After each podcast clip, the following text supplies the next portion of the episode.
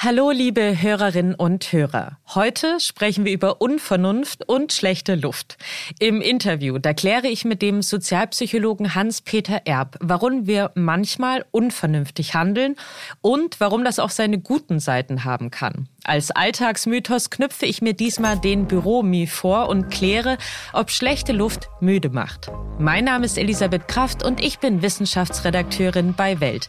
Und ich freue mich sehr, dass Sie da sind. Aha. Zehn Minuten Alltagswissen. Ein Podcast von Welt. Haben Sie schon mal was richtig Unvernünftiges getan? Ich gehe mal ganz stark davon aus, auch wenn das wahrscheinlich niemand von uns gerne zugibt. Deshalb mache ich den Anfang. Ich habe noch nie ein eigenes Auto besessen. Zwei bis dreimal im Jahr, da leihe ich mir aber eins aus, um meine Eltern oder meine beste Freundin besuchen zu fahren. Vergangenes Jahr habe ich da so ein richtig schickes Auto mit richtig viel PS bekommen. Und ich habe beschlossen, ich teste jetzt mal aus, wie schnell das so fährt. Ich sag mal so, es fuhr sehr schnell. Über die Autobahn zu rasen, auch wenn es nur ganz kurz ist, ist natürlich vieles, aber nicht vernünftig. Ist klar. Aber ich habe es trotzdem gemacht. Genauso unvernünftig war ich, als ich während meiner Ausbildung bis morgens feiern gegangen bin. Obwohl ich genau wusste, ich bekomme keine drei Stunden Schlaf, bevor ich wieder arbeiten muss.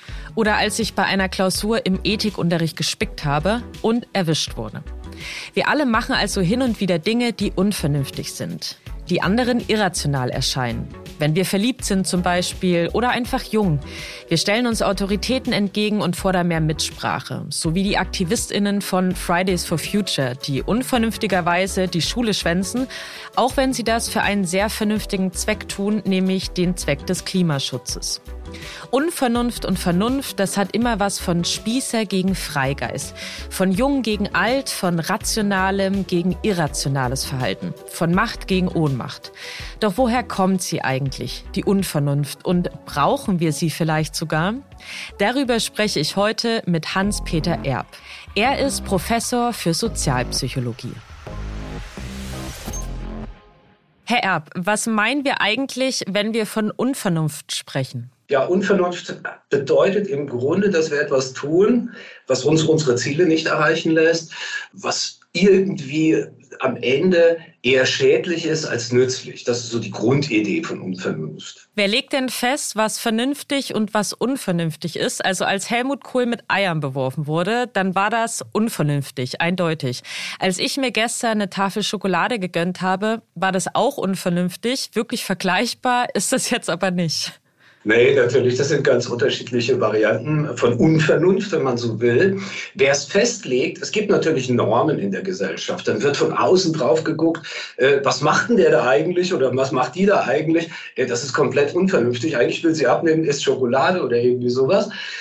Dann gibt es natürlich auch subjektiv, den subjektiven Blick darauf. Also es ist vielleicht durchaus vernünftig, die Schokolade zu essen. Man fühlt sich hinterher wohler und äh, kriegt das sozusagen auch nochmal einen anderen Touch, das Ganze, wenn man das aus der eigenen Perspektive betrachtet. Also ich äh, habe jetzt einen Fall im, im Bekanntenkreis, äh, da kauft sich jemand ein SUV, der braucht mindestens 16 Liter. Ich persönlich halte das für völlig unvernünftig, gerade bei Spritpreisen und so weiter, kennen wir ja alle. Äh, aber der Mann hat sozusagen seine Gründe. Und äh, für ihn ist das komplett auch vernünftig, das jetzt so zu entsch entschieden zu haben. Sonst hat diese Unvernunft natürlich auch die Funktion, unsere Bauchentscheidungen zu begründen. Also aus einem gewissen emotionalen Zustand heraus entscheiden wir die eine oder die andere Richtung und äh, wir kommen dann auf den Dreh am Ende, das mit Vernunft zu begründen, also rational zu begründen.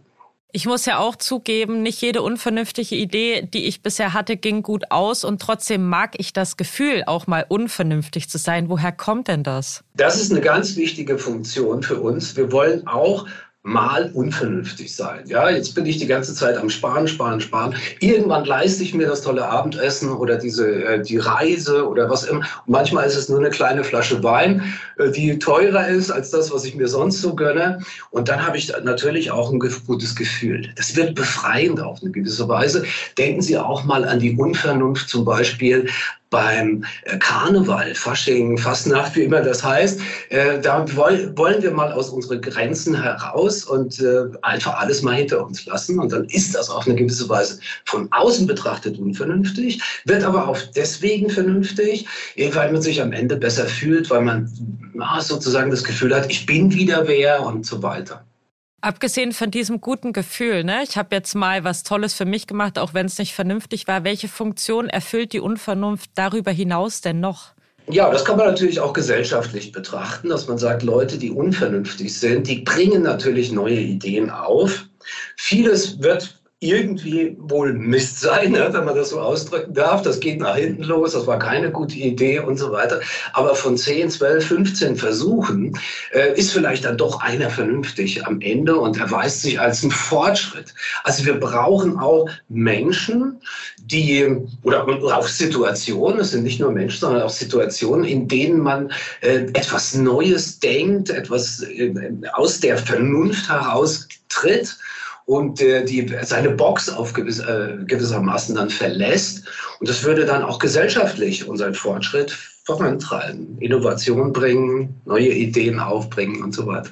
Warum heißt es eigentlich, besonders die Jugend sei unvernünftig? Ist da irgendwas dran? Ja, das stimmt ein bisschen. Im Grunde gibt es dazu drei Punkte zu sagen. Das erste ist die Risikoabschätzung, die bei jungen Leuten äh, nicht so funktioniert wie bei älteren. Der zweite Aspekt ist der, dass die Normen doch sehr stark von den Älteren, von den Etablierteren überhaupt vorgegeben werden. So wie ich am Anfang gesagt habe, also Unvernunft ist sozusagen eine Normverletzung auf eine gewisse Weise. Und jetzt hängt äh, die Bewertung einer Entscheidung oder einer Handlung und so weiter hängt natürlich davon ab, wie ist die Norm. Und wenn die Alten jetzt die Normen vorgeben, äh, dann ist natürlich für die Jungen sozusagen eher gegeben, dass sie aus dieser Norm halt eben nicht entsprechen. Ja, und drittens kommt hinzu, dass die Alten eher Verantwortung tragen. Die haben also Kinder oder man hat Angestellte als Chef oder Chefin. Ähm, man hat äh, die Älteren noch, die man versorgen muss und so weiter. Auf einmal kommt so mit zunehmendem Alter immer mehr Verantwortung auf einen zu. Und dann äh, ist es natürlich deutlich schwieriger, aus der Vernunft einmal herauszutreten, einmal unvernünftig zu sein. Äh, das ist sozusagen dann auch der dritte Aspekt, der mir dazu einfällt. Liegt Unvernunft denn auch in der menschlichen DNA? Also haben manche Menschen die genetische Veranlagung dazu, unvernünftiger zu sein als andere? Also es gibt tatsächlich einige Persönlichkeitseigenschaften, die äh, die Menschen dazu bringen, eher unvernünftig zu sein oder äh, umgekehrt natürlich auch auf der anderen Seite eher vernünftig zu sein. Und äh, solche Persönlichkeitseigenschaften, man kann grob davon ausgehen, äh, dass ein Teil davon sozusagen vererbt ist, dass man das mitkriegt und dass es gewissermaßen dann auch in der DNA liegt.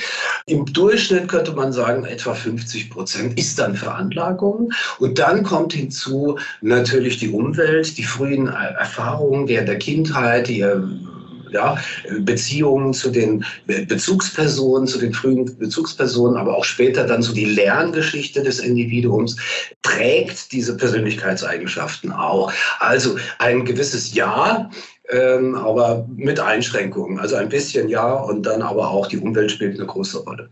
Das war der Sozialpsychologe Hans-Peter Erb. Vielen Dank für Ihre Expertise. Stimmt das wirklich? Mythos oder Wahrheit? Jetzt aber ganz vernünftig zum Alltagsmythos oder soll ich Mythos sagen? Verzeihung für den schlechten Witz, er bot sich aber an, denn ich will wissen, ob stickige Luft wirklich müde macht. Egal ob im Klassenzimmer, Büro oder im Restaurant. Irgendwann wird die Luft schwer und warm. Die Gedanken, die driften ab, man fühlt sich schlapp. Aber liegt das wirklich daran, dass wir schlechte Luft einatmen oder hat das ganz andere Gründe? Nein, der Mythos stimmt. Schlechte Luft macht müde und mindert unsere Leistungsfähigkeit. Daran ist aber nicht etwa der niedrige Sauerstoffgehalt schuld, denn der fällt selten in den kritischen Bereich, sondern das Mischungsverhältnis der Luft. Steigt der Kohlendioxidanteil, fühlen wir uns schlapp. Genauer gesagt, Frischluft enthält ca. 21% Sauerstoff und nur ungefähr 0,04% CO2. Luft, die sich in einem gut gefüllten, lange nicht gelüfteten Raum befindet hingegen, besteht nur noch zu 16% aus Sauerstoff und zu 4% aus CO2. Mit der Zeit ändert sich also die Luftzusammensetzung in einem Raum. Unsere Zellen, die brauchen Sauerstoff, um Energie aus Nahrung gewinnen zu können. Je mehr CO2 in der Luft, desto schwerer fällt das unserem Organismus. Denn unsere Zellen haben weniger Brennstoff sozusagen, den sie pro Atemzug verfeuern können. Studien zur Wirkung von CO2 auf den Körper und zum allgemeinen Raumklima, die kamen zu folgendem Ergebnis.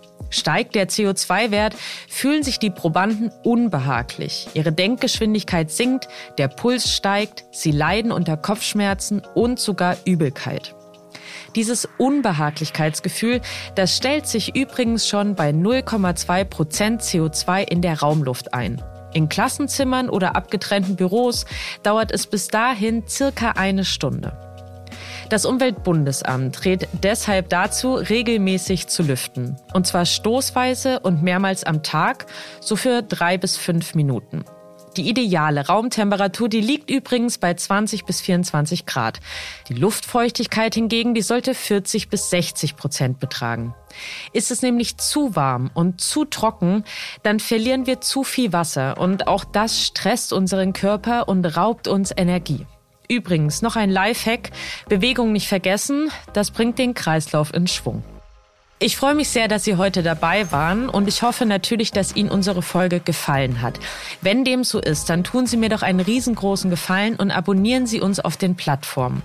Bei Spotify und Apple Podcasts können Sie uns außerdem eine Bewertung dalassen. Über fünf Sterne freuen wir uns natürlich am allermeisten, aber auch über jede andere Bewertung. Wenn Sie Kritik, Anregungen oder einen Themenvorschlag haben, dann schicken Sie mir den doch an wissen.welt.de. Ich freue mich auf Ihre Zuschriften und wünsche Ihnen einen wunderschönen Tag. Ihre Elisabeth Kraft.